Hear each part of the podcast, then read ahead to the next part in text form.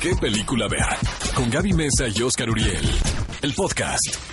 Amigos, vamos a nuestra sección de noticias. Mi querida Gaby Mesa Conceta estuvo en la D23 en Anaheim, California. El lugar más feliz del mundo, dicen por ahí. Pues no estaba tan feliz. Bueno, Anaheim No es y una Disneyland- ñoñada la de 23.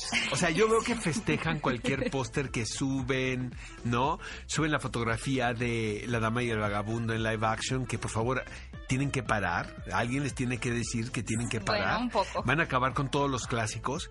Y entonces se hace un boss en redes sociales Sí. como si, ¿no? Hubieran encontrado bueno. la cura contra el cáncer. A ver, son varios puntos que hay que decir. Primero que nada, yo quiero contar esta anécdota porque mi querido Oscar Uriel, mientras yo estaba en la D23, que para todos aquellos que nos escuchan y no saben qué es la D23, es la convención o la exposición que realiza Disney cada dos años. ¿Para qué? Para presentar los proyectos que van a traer en un futuro, las próximas películas live action, series y muchísimas cosas más. Ahora, me manda Oscar una foto con un cosplayer que estaba en D23 y me dice, ay, esta gente que se viste y se pone trajes y yo, mañana un- me voy a era vestir un yo también. disfrazado de qué? ¿qué decir? Vamos a- no. lo- ustedes lo conocen, amigos, pero mejor me quedo callado. Entonces me dice Oscar, es que no tienen respeto. Y yo, Oscar, mañana... No hay temor a Dios, no yo- hay temor a Dios. Y yo que me se voy me a disfraza de jazmín. Pues es que claro, uno tiene que estar en tono con las convenciones. Ya, ya no me quieres, Oscar, porque me vestí de jazmín. Pero era jazmín un poco provocadora, yo también medio No. encuerada, sí. No yo se te vi me veía enseñando chichi, nada. eh, la verdad. Vayan a mi Instagram si quieren, pero yo digo que no. A ver, aquí les va. Sí es un poco más ñoño que Comic Con. ¿Por qué? Porque a mi parecer todas las personas que son geeks y fanáticos de el universo cinematográfico de algo, si son temas de superhéroes, gustan tanto a hombres como a mujeres, pero muchos hombres van a Comic Con, mientras que en esta convención muchas mujeres que son fanáticas de historias de Disney, de princesas, pues es un momento ideal para ir a vestirse de Bella, de Cenicienta. Entonces para mí al principio era como, wow, o sea, qué bonito es como estar en Disneyland, pero ya como al tercer día era un poco, un poco raro, la Te verdad empezó a doler la cabeza un poco, ¿verdad? sí empieza a doler la cabeza. Pero sí había mucha información, mucho causó movimiento en redes sociales, donde creo que se quedó un poquito corto en la presentación. Creo que revelaron demasiado en Comic Con, así que de Marvel solamente anunciaron la fecha para Black Panther, la Pero de estaba, Black en los- Panther. estaba el elenco de Eternals, ¿no? Sí, fue, fue otra vez el elenco de Eternals, incluida Angelina Jolie. Y Salma Hayek. Salma Hayek se anuncia a Kit Harrington como parte del elenco de Eternals, que fue una decepción realmente para muchas personas, porque se empezó el rumor de que él iba a estar en el universo de Marvel, pero las personas empezaron a suponer que sería como Wolverine, pero no.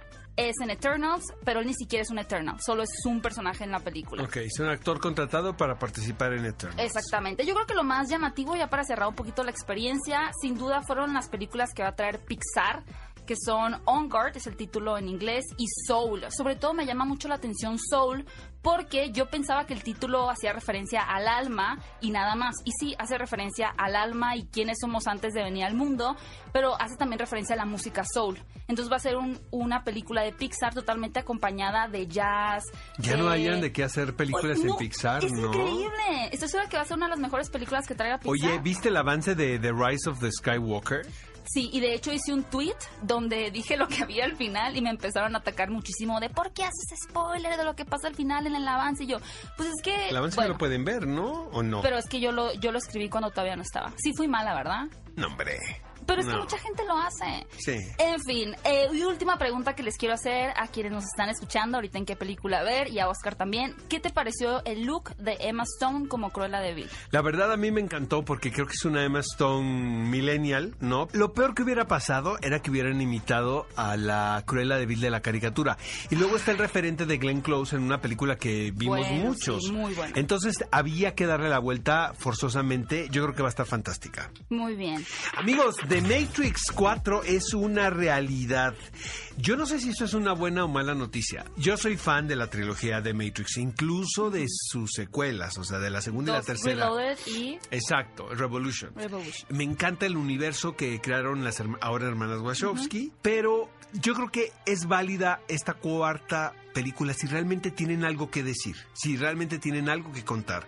Sí, toda la filosofía ¿sabes? que había detrás La de la historia. filosofía, los conceptos. Si está justificado de esa manera esta cuarta película, creo yo que se me antoja mucho. Yo la verdad eh, opino exactamente lo mismo que tú, sin embargo, siendo una super fan de The Matrix, estoy muy, muy emocionada. Y nada más rápidamente hay que mencionar que ya no regresan eh, las dos hermanas, sino solamente Lana Wachowski va a ser quien, bueno, dirija y produzca, escriba también esta Pero regresa Neo, ¿no? Ke- Sí. Keanu Reeves y Carrie Ann Moss, ¿no? Exacto, pues ya veremos. Amigos, para terminar la sección de noticias, Meryl Streep y Joaquín Phoenix van a ser homenajeados en la próxima edición del Festival de Toronto. Ya mero nos vamos, ¿De qué te vas a amigos. disfrazar? De que me voy a- de, de- de periodista eh, crudo y desvelado, tratando de llegar a la función de las ocho y media de la mañana. De eso me voy a disfrazar. Oye, este... Ya habíamos comentado aquí el reconocimiento que se le va a hacer a Meryl Streep. Van a proyectar, de hecho, la película de Steven Soderbergh, donde ella participa.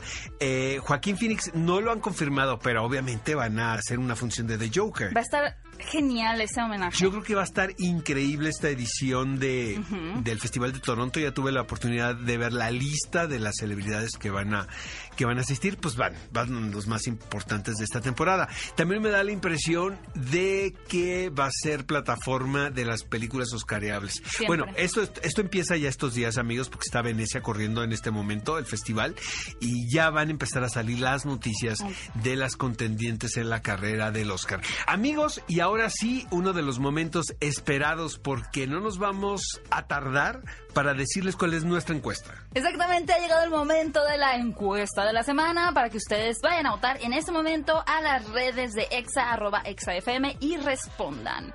¿Cuál de estas cuatro películas que se estrenarán este año estás esperando más?